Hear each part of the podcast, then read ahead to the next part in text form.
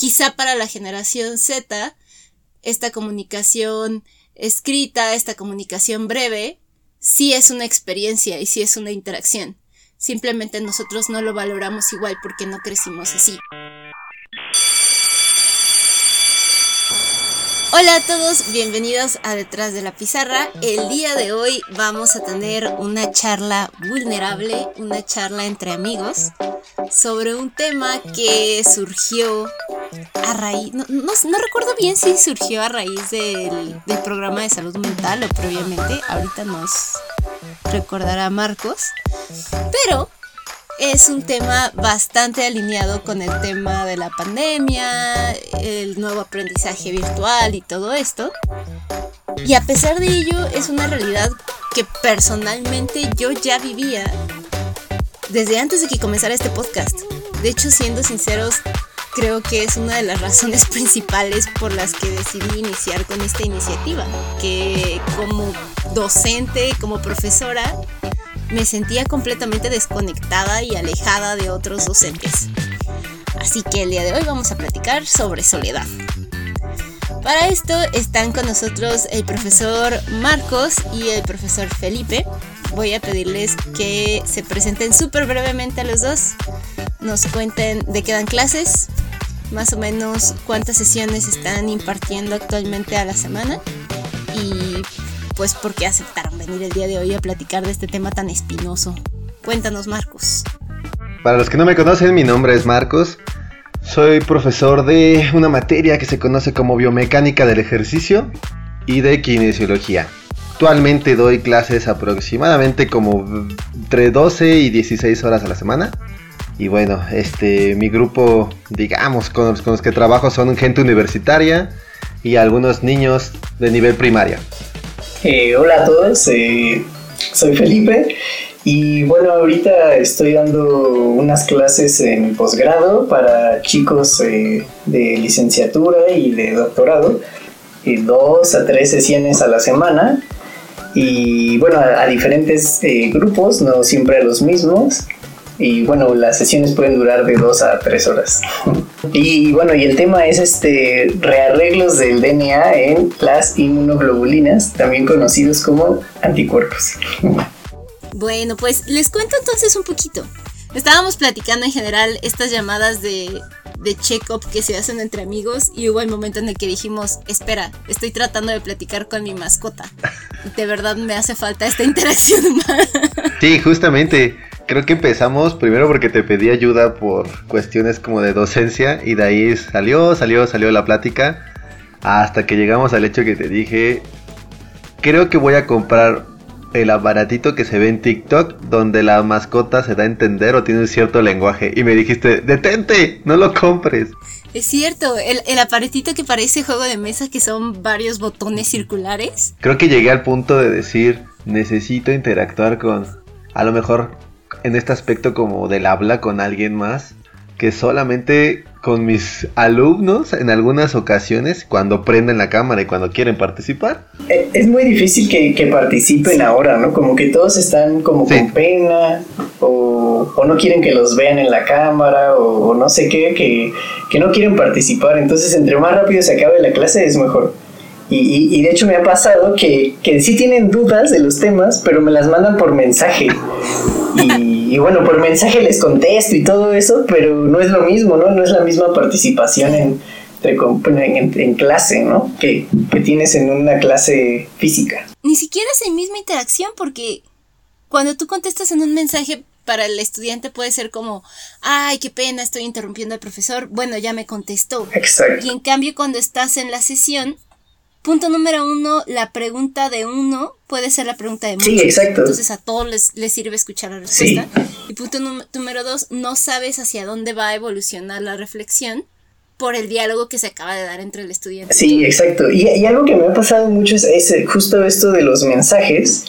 Y yo les pregunto como, bueno, cualquier duda que tengan, me la pueden hacer.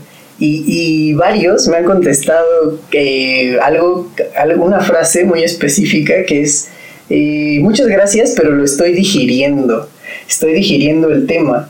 Y, y yo es así como, pero, o sea, pero uno entiende mejor los temas preguntando las dudas que tiene en ese momento. Porque si las dejas así para una semana después, pues ni te acuerdas qué dudas tenías, ¿no? A mí me pasa algo muy chistoso porque tengo diferentes como eh, grupos de personas de diferentes edades, por así decirlo. Y empezando desde los chiquitos, los chiquitos sí preguntan, pero por lo regular no preguntan cosas de la materia. Llegan a preguntar cosas sobre, pues no sé, su vida, o sea, su entorno que gira en ellos, ¿no? Puede ser caricaturas, puede ser cómics, puede ser alguna serie, eh, cosas que no tienen que ver con la materia, aunque yo les pregunto, ¿entendieron sobre esto? Y me empiezan a sacar otro tipo de materia. Bueno, otro tipo de conceptos. Con la gente de universidad que ya son más jóvenes, creo que llego a entender a Felipe, se cierran. O sea, en el hecho de que probablemente el exponer su cara en, en la cámara puede generar cierta burla a sus compañeros. Siento que se reprimen en ese sentido Ay, sí. y no quieren participar. Y todo lo hacen a mensajes, mensajes, mensajes y mensajes. Y sin el mejor de los casos, en un audio. en un audio. Y eso porque pues ya están muy, este, con, con la intriga. Y con el grupo de los grandes, la gente que está entrando a la universidad, pero que ya son personas arriba de los 30, 40 años, ellos al contrario, me piden videollamadas porque necesitan como interactuar para que, no sé, a lo mejor leer mi lenguaje corporal y ver de qué se está, o sea, de qué se está tratando la materia o el tema. Porque si les mando uno, dos, tres parrafitos, ellos no llegan a entender y me dicen, profesor, yo soy como de la vieja escuela, yo necesito prácticamente verlo, imitarlo y, y poder entenderlo. Entonces ahí me surge como tres grupos diferentes. Aquí están pasando varias cosas. Eh, Voy a ir en orden. Eh, en primer lugar, con lo que comentaba Felipe de digerir la información, sí es un hecho que a nivel de, de metodologías y de estudios de aprendizaje, la gente necesita un, un tiempo de incubación Sí, sí. de una nueva idea, de un nuevo conocimiento para poder asimilarlo y hacerlo suyo, ¿no? O sea, que deje de ser solo información y se convierta en conocimiento. Claro. Ahora, algo que están tocando los dos es el tema de cámara sí o cámara no. Ya lo platicamos con Therapify. Si no prendes la cámara, no hay realmente una conexión humana. Y se siente más como que estás consumiendo un producto y no como que estás participando de una experiencia. Y punto número dos. El- la semana pasada platicábamos con Gise sobre este concepto que trae ella de presencialidad virtual. Ella dice que el hecho de que no estemos físicamente en el mismo lugar no significa que no podamos estar presentes. Y parte de lo que te ayuda a reforzar esa atención, pues es prender tu cámara. Sí. Y esto me lleva a lo que comenta Marcos sobre que muchas veces las personas más adultas sí piden la videollamada. Y es porque ya entienden que para que haya aprendizaje tiene que haber experiencia. ¿No? Para que haya experiencia tiene que haber conexión. Sí, sí, sí. Y, y esa conexión, pues muchas veces para personas de nuestra edad o más adultas, implica interactuar visualmente con el otro. Me preocupa dónde estoy llegando porque creo que entonces toda la premisa de este podcast está mal. A lo mejor solo nosotros como docentes nos sentimos solos. Porque a lo que estoy llegando es que a final de cuentas tenemos que entender que quizá para la generación Z esta comunicación escrita, esta comunicación breve, sí es una experiencia y sí es una interacción. Simplemente nosotros no lo valoramos igual porque no crecimos así.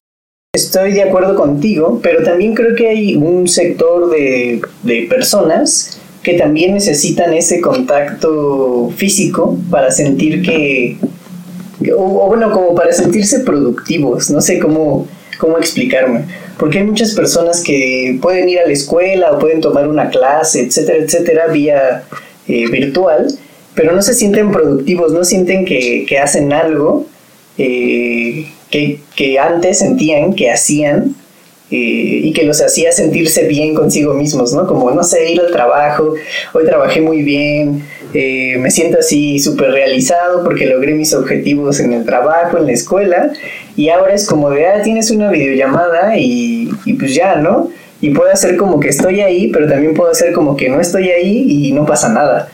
¿Me explico? Entonces como que no hay ninguna consecuencia y creo que también hay mucha gente que necesita sentir eso de que de sentirse realizado en el día.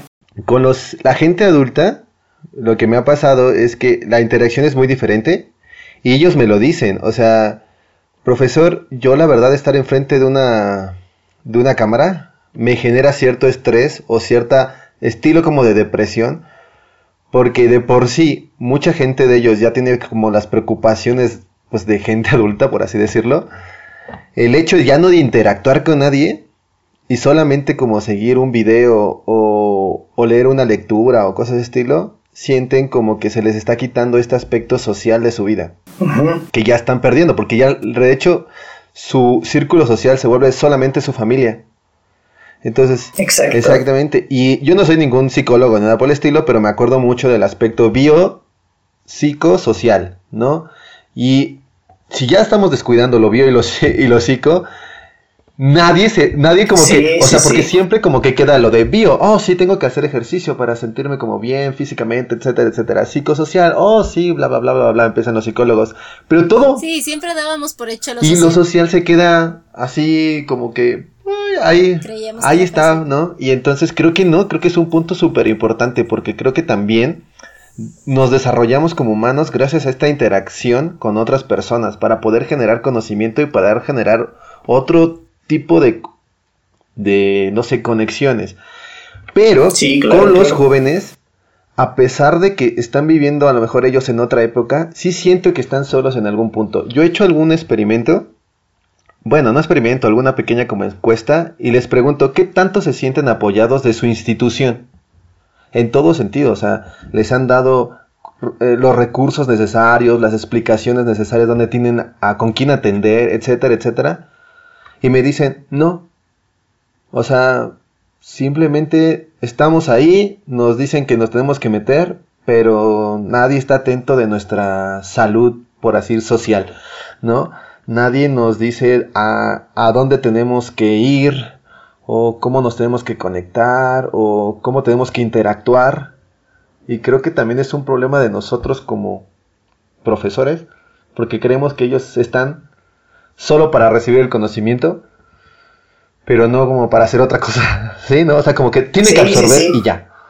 Sí, totalmente, porque pues antes había lugares donde las personas o los alumnos podían ir a preguntar cosas muy específicas y ahora pues a quién le preguntas, ¿no? Como te puede dar mucha pena preguntarle a un profesor o, a alguien más, ¿no? O a qué correo envío tal pregunta o, no sé. Y, bueno, antes con, con las clases presenciales pues podías ir así al centro de preguntas, ¿no? Centro Pokémon preguntas. Y ahora pues está difícil, ¿no? ¿A quién le preguntas? Y, creo que como parte de docentes, pues sí tiene que haber ese apoyo hacia los alumnos y, y creo que, que pues está perdiendo porque igual uno como docente es como, ah, bueno, tengo que dar clases a las 4, termino, no sé, a las 7 y pues, a las 7 ya quiero hacer otra cosa, ¿no? Creo que entonces podríamos decir que más allá del aspecto de, de cómo nos conectamos a nivel de experiencia para aprender, ahorita ya estamos hablando más bien de el espacio. Y, otra vez no estoy hablando de espacio físico, o sea, hace rato cuando, cuando Felipe empezó a, a, comentar sobre el sentido de logro durante el día, sobre cómo en diferentes lugares te sientes con ganas de hacer diferentes cosas, estamos hablando de un espacio temporal, pero a final de cuentas estamos hablando de cómo le asignamos ciertos significados y ciertas expectativas a diferentes espacios temporales, virtuales, lo que sea, ¿no? Entonces, ¿qué estamos perdiendo aquí? Estamos perdiendo la oportunidad de esto que le llaman el cross-pollination, como cuando expones organismos distintos en un mismo ambiente, eh, se contaminan de forma positiva. Sí, claro. Que, que, al final de cuentas es mucho de cómo funcionan, por ejemplo, eh, pseudojuegos que en realidad estás ayudando a hacer investigación a científicos, cómo funcionan los, los lugares, los lugares físicos, universidades, así funcionan. Tienes amigos ingenieros, tienes amigos biólogos, tienes amigos psicólogos y se juntan y hacen cosas geniales porque son organismos distintos. Claro, y porque sientes el apoyo exacto, y, en este sensación de abandono, voy, voy a llamarlo así, pues estás, como decían ustedes, estás tú solo como un recipiente de información, esperando que la conviertas en conocimiento y que le dé sentido tú solo. Porque como dicen, ya no existe este mecanismo o esta guía, ¿no? Sí, sí. Y, y algo que podría parecer poco relacionado, pero creo que por ahí va.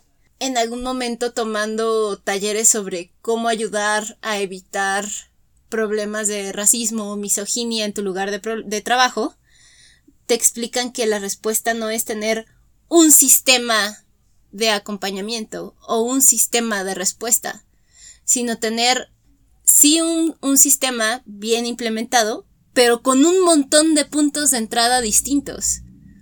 Entonces a lo mejor alguien llega por un buzón anónimo, alguien llega acercándose a un representante, alguien llega por un DM en Twitter, no sé. Creo que por ahí tendríamos que estar, o sea, que no se vuelva una búsqueda imposible, para los estudiantes como pedir ayuda. Que sea obvio, que se lo encuentren por todos lados y que lo tengan claro. Justamente así.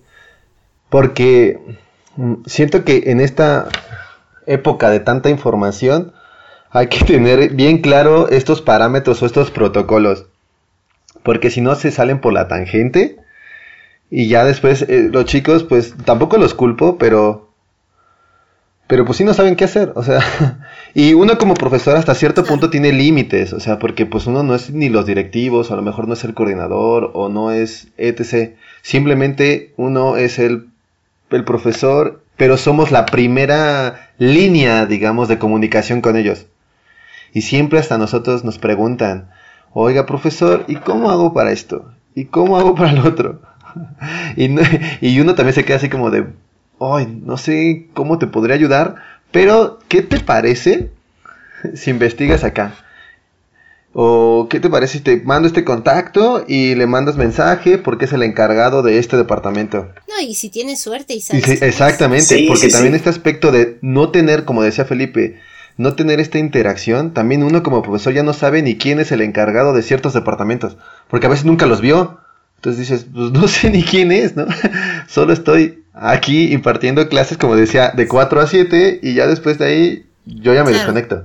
Es que ahí entramos a la segunda parte del problema, ¿no? La segunda parte del problema es que no solamente los estudiantes están solos y aislados, sino que también tú como docente estás solo y aislado, tratando de fingir sí, que sí, sí. tratando de decirle a tus estudiantes, no, no, todo está bien, todo está bajo control, y en realidad no sabes si alguien está reportando las calificaciones, o si alguien se va a dar cuenta si un día nadie se conecta a la clase, o, o juegan buscaminas en vez de dar clases, no sé, estás ahí solo.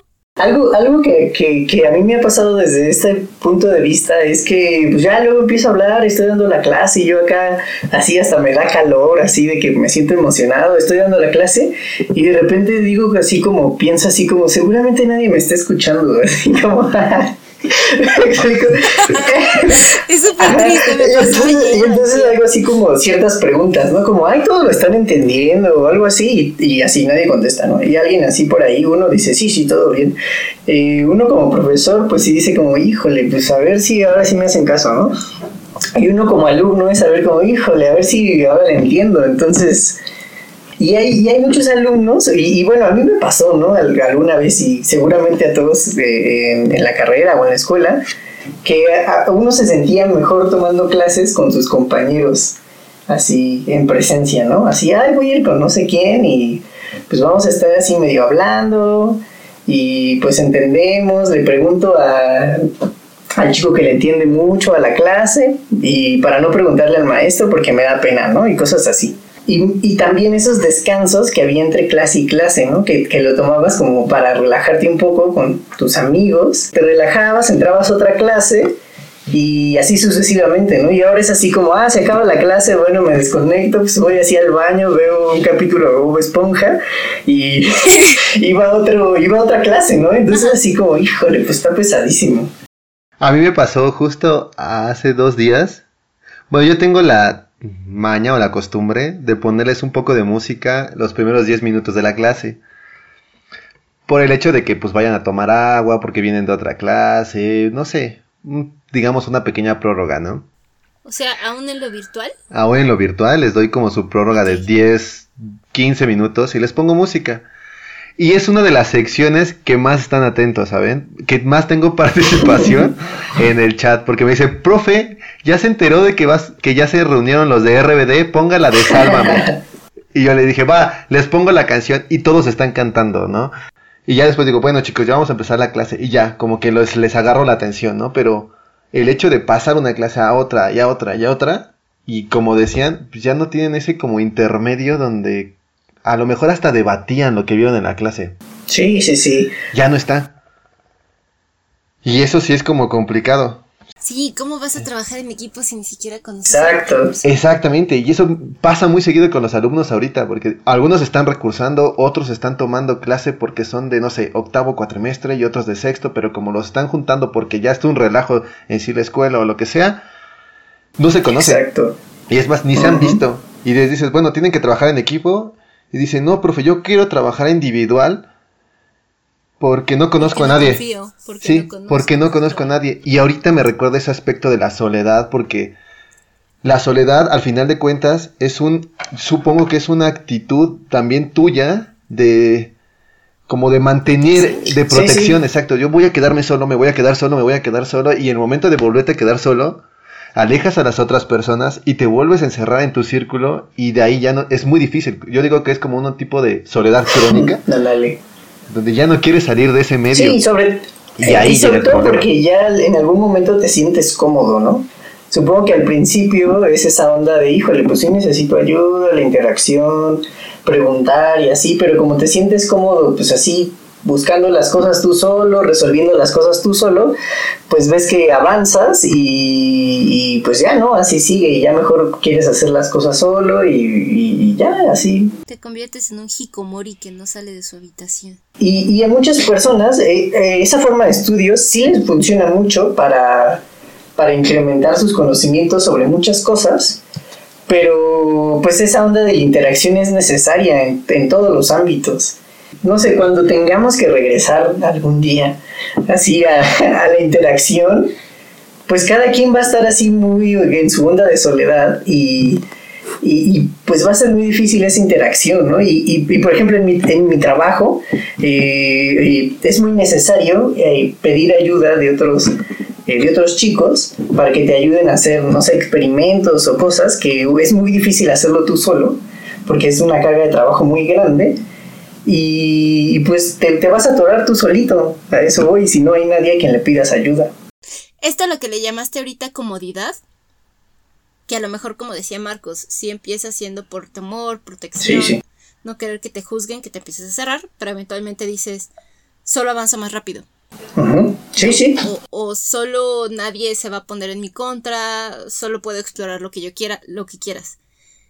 Creo que mucho de lo que estas interacciones virtuales están favoreciendo es este, como enaltecer lo productivo, en- enaltecer lo esencial y, y solo compartir eso. Entonces, eh, por ejemplo, esto que decía Marcos de al principio nos ponemos a cantar RBD todos juntos.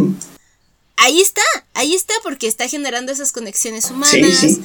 porque está siendo vulner está invitándolos a ser vulnerables y cantar, está demostrando que del minuto 1 al minuto 3.55, porque recuerdo que su clase duró mucho, no es como que les voy a dar toda la información, ¿no? Y es a donde nos lleva mucho lo virtual. El profesor solo va a decir lo que tiene que decir y, y el estudiante va a hablar lo menos necesario y todos van a ser súper productivos y, y como que fuera un sacrificio tener que estar en la clave y entonces clase y entonces todo el mundo quiere que acabe rápido. Exacto. Eso me preocupa un montón. ¿Cómo los convencemos de que eventualmente van a necesitar esa parte humana, esa parte de confianza, esa parte de reírse con los demás? Yo relacionándolo, pues prácticamente las materias que doy se enfocan mucho al movimiento o a un tipo de expresión de movimiento. Ajá. Y cuando yo les explico un término, o sea, les digo, bueno chicos, vamos a agarrar la anatomía del cuerpo humano y lo vamos a analizar con las leyes de la física, ¿ok? Y entonces, si yo les dejo ese aspecto, hasta ellos mismos me dicen, profesor, yo no soy como médico, o yo no soy esto, lo que sea. Yo sí, dice, yo interactúo más con personas, quiero aprender a, a saber cuáles son las fuerzas que interactúan cuando están haciendo ejercicio, etcétera, etcétera. Entonces, a mí, bueno, trato de ponerles los ejemplos más prácticos. Me acuerdo una vez que me dijiste, ponles más estudios de caso. ¿No? Y cuando empecé a generar ese tipo de estudios de caso con más aplicación, digamos, a su área deportiva, a cosas estilo, ellos se dieron cuenta que no solamente el poner ejercicio era importante, sino que también tenían que interactuar con la persona, el estado de ánimo, cómo presentarse físicamente ante alguien. Y eso a lo mejor parecía muy chistoso porque se salía de la parte física y anatómica. Pero cuando estás analizando el movimiento, te das cuenta que una persona triste tiene un movimiento muy particular. Y una persona feliz o una persona alegre con lo que está haciendo tiene un movimiento corporal muy diferente. Y eso se puede analizar. De hecho, les hice como una pequeña pregunta en un examen que era como, ¿qué tal les parecían mis clases? Y uno de los temas era de, nos divertimos mucho viéndolo hacer las cosas en, en su cuarto, ¿no? Entonces fue como de, bueno chicos, yo pensé que estaba haciendo el payaso en la clase porque aquí me ven dando vueltas y demás. Y me di cuenta que, que no, o sea, que buscando algún tipo de herramientas, mínimo ahorita conmigo, este, era una manera de atraerlos a, a, a soltarse o a comunicarse más con sus compañeros. Porque empecé como igual, como yo creo como cualquier profesor que desconocía este medio, dando la cátedra y después decía, llevo tres horas hablando en una y nadie te contesta.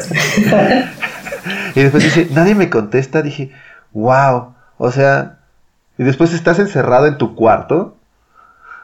Y dices, no hay ruido, solo estoy hablando en la cámara, solo me estoy escuchando a mí. Y después dices, ay, ya hasta me aburrí de escucharme a mí. Súper desgastante. Y es ese, y ese punto es donde sí me, me, quedé de, solo volteaba a ver a mi perro y decide, dime aunque sea wow, ¿no? O sea, porque empiezo como si estuviera en, un cómic eh, hablándole a la cuarta pared así. Sí. sabías, Marcos, que estás acá? Y digo, no, espérate. No puedes, o sea, debes interactuar con alguien más porque ya estás hablando contigo mismo y estás generando otro Marcos con otra personalidad diferente y estás interactuando con él. Exacto. ¿Qué, ¿Qué tan fuerte puede ser? Y creo que también eso va relacionado porque también como nosotros como profesores tampoco interactuamos con otros profesores también en esta época.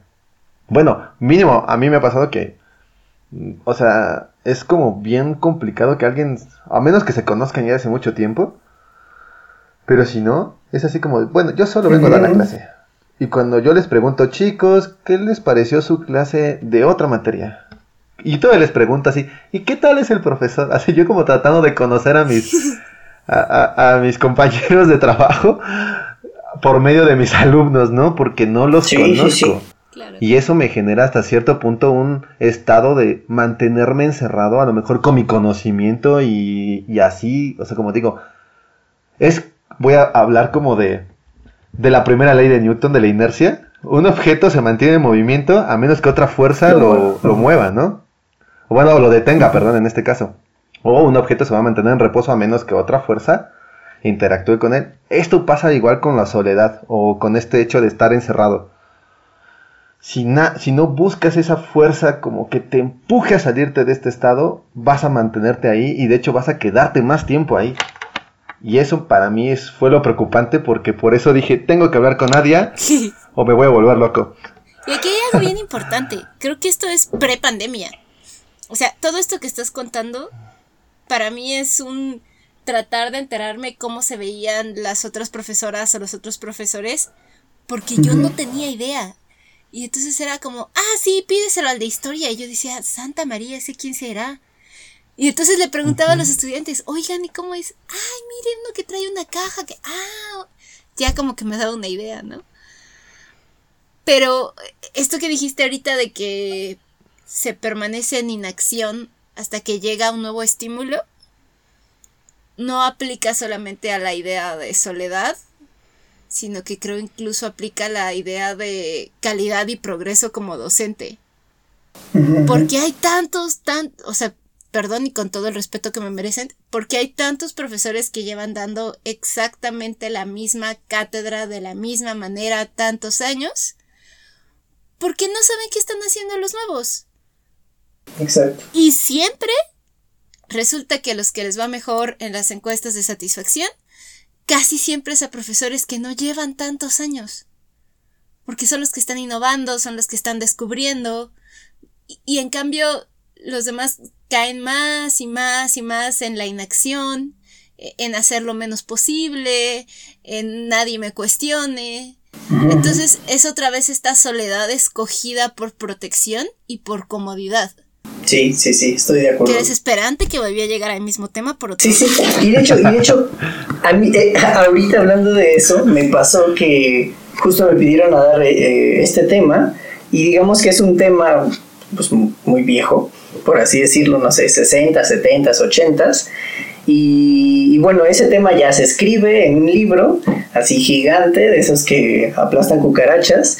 Y, y digamos que toda la gente se, se, aprende ese libro y es así como este libro es la ley, pero pues hay grupos de investigación que sacan eh, pues nuevos artículos, encuentran cosas nuevas. Y a mí que me pidieron de dar esta clase, bueno, me puse a leer las cosas más nuevas, presenté este tema y, muchos profesores que ya son pues así eméritos, que, que sí son muy buenos en, en sus, en, en, sus áreas, pero en esta área en específica no tanto, pues empiezan a cuestionar mucho, ¿no? Y dicen, no, pero el tal autor en 1980 dijo esto y así es, ¿no? Y entonces eh, yo les presento y es así como, no, porque mira, en, en, el 2019 acaban de encontrar esto, ¿no? Y entonces se contradicen y ellos entran en un conflicto muy grande, pero algo muy bueno que salió de eso es que, o sea, se enojaron mucho y todo esto, eh, y me dijeron, bueno, entonces danos eh, la siguiente semana la continuación de esta clase enseñándonos todas las muestras eh, nuevas, ¿no? Y digo, y eso es algo muy bueno de, de estos profesores o de estos alumnos en general que, que, que han querido ver las pruebas nuevas y actualizarse. Y tampoco es que se pongan de acuerdo de, ah, mira, tenemos un descanso de 11 a 12, hay que conectarnos tú y yo para hablar de, no sé, átomos, pues no.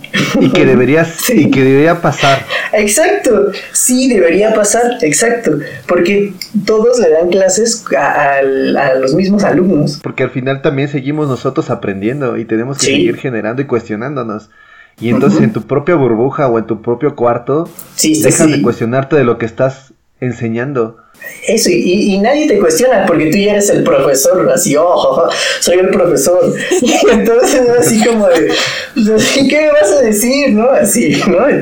Exacto, sí, sí, sí. Y, que te cuestionen y que, digamos, entre comillas, te reten a, seguir buscando cosas es muy importante para un profesor y para un alumno y para todos. A mí, yo, yo necesito que alguien me esté cuestionando para poder generar que mi cerebro se siga moviendo, ¿no? O sea, así es. Y entonces me quedo en lo que estoy, en lo que estoy, en lo que estoy. Entonces siento que, no estoy avanzando al final de cuentas, pero tampoco es como que quiera salir de ahí. Entonces es así de, oh, es un, es un problema. Bueno, en general para mí era un problema.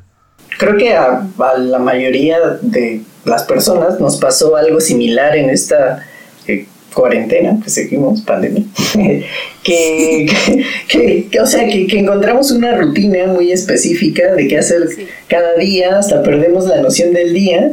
Y es eso, como de, pues nadie te reta, terminas las clases rápido, puedes hacer otras cosas, pero ya no hay como esa onda de que alguien te rete del crecimiento personal y, y, no sé, de estudiar más para algo y no sé, se pierde y entras en esa onda de pues nada más así. Como el pececito ese de, del meme de Bob Esponja que hace lo mismo en todas las partes del día. Así. Creo que también tiene mucho que ver con. Ahorita que los escuchaba hablar sobre cómo cada vez nos retamos menos, cuestionamos menos y nos acostumbramos más a creer que lo que conocemos es una verdad absoluta. Me da mucha pena decirlo, pero creo que también tiene que ver mucho con la edad. Sea, veo a, a, gente de más de 60 a mi alrededor, a excepción de mi abuelo, lo puedo decir con orgullo. Y cada vez consumen más lo mismo, opinan lo mismo, repiten los mismos argumentos. Y los ves que sufren. o sea, que, que se enojan o que se ponen tristes o que se desesperan cuando tratas de enfrentarlos a una opinión o a información diferente.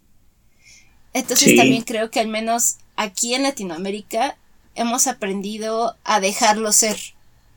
¿no? Así como, déjalo, ya está mayor. Que, que crea lo que quiere creer. O sea, como que por respeto dejamos de retarlos. Y también era nuestra responsabilidad, ¿no? Acompañarlos a seguir descubriendo.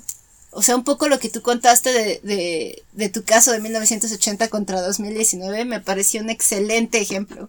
Sí, sí, sí. Y, bueno, estos, estos, mis profesores pues tienen más de 60 y, y bueno, te digo, sí entran en conflicto, pero pues lo aceptan, ¿no? Y, y, no sé, y a lo mejor tienen mucho trabajo porque hay, hay gente que igual tiene mucho trabajo, aunque sea, aunque sea en línea, y digamos que no tienen el tiempo de leer todo o de, hacer todo, porque ahora tienen que cocinar, barrer su casa y todo eso. y este, pero igual te preguntan, ¿no? Y si no tienen el tiempo es como, bueno, eh, hazlo así, el resumen y cuéntamelo, pero así bien.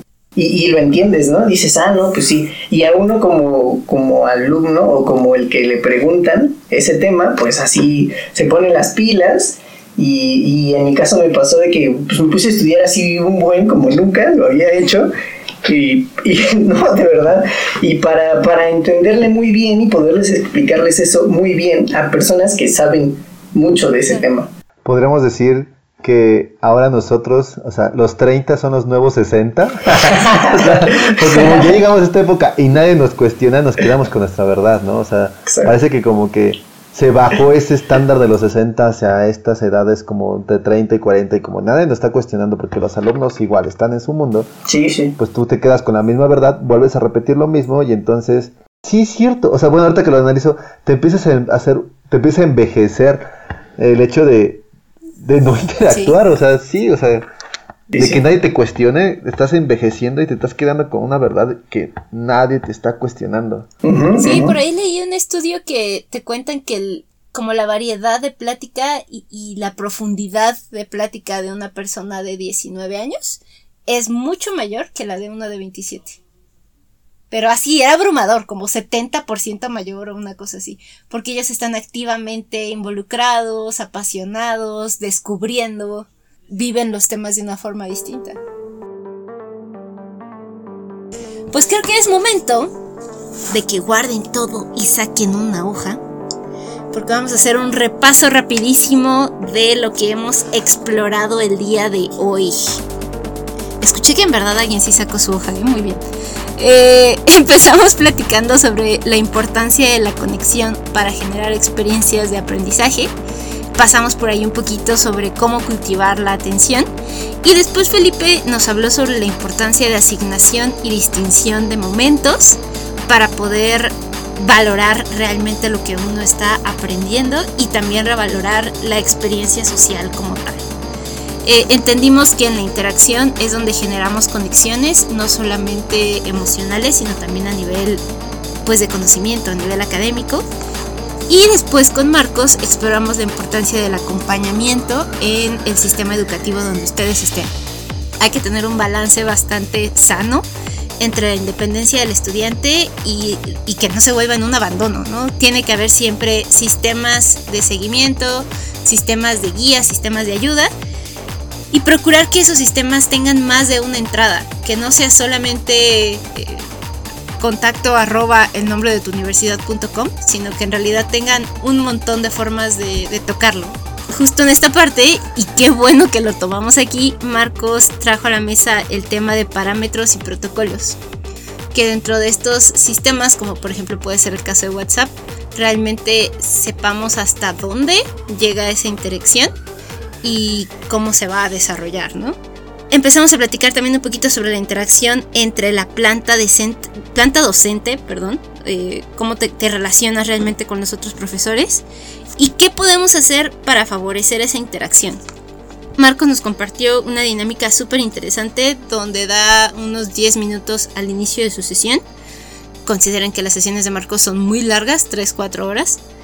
y permite interacción natural. Les pone un poquito de música, ellos también participan en un tema completamente alejado de lo académico y ahí es donde pueden generarse algunas conexiones ya de forma más natural. También hablamos sobre la importancia de hablar y construir con las otras personas como tu eje, como otra de las técnicas que podemos utilizar. ¿A qué nos referimos? Que los ejemplos y los casos de estudio que estás generando tú como profesor no están solamente basados en el conocimiento teórico per se, sino en cómo van a beneficiar a las personas. Hablamos también de de dónde viene la soledad. Hablamos de temas de desconfianza, de temor, de protección y cómo ahora en esta nueva realidad todo eso está desembocando en comodidad. Y cuando empezamos a hablar de comodidad, pues llegamos a darnos cuenta de que tenemos que movernos y tenemos que mover a los docentes que están a nuestro alrededor. Es importante que te conectes con los demás, que te acostumbres a retar y a ser retado, a discutir de manera profesional, de manera civilizada y que no le tengan miedo a actualizarse. Actualizarse es lo mejor que pueden hacer para mantener relevante su práctica docente y para conectarse con sus colegas. Acuérdense que a final del día son personas a las que les apasionan los mismos temas que a ustedes. Entonces, seguro puede haber ahí grandes amistades o grandes compañeros de trabajo.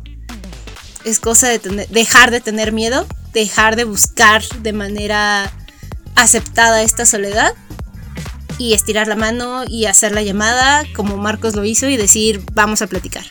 La única manera de salir de este aspecto de soledad, de sentirnos, ah, bueno, de sentirnos así es movernos, interactuar, aunque nos cueste un poco de trabajo. Alguien una vez me dijo, eh, el no ya lo tienes asegurado, ¿no? Entonces no basta que alguien te diga sí, un hola o algo por el estilo y, y pues eso ya es una ganancia. Entonces anímense a, a salir de esa zona. A mí me pueden encontrar en Twitter, es lo único que manejo así, eh, como Maru-Kosu. ¿Kosu con C o con K? Es como Marcos en japonés, con K.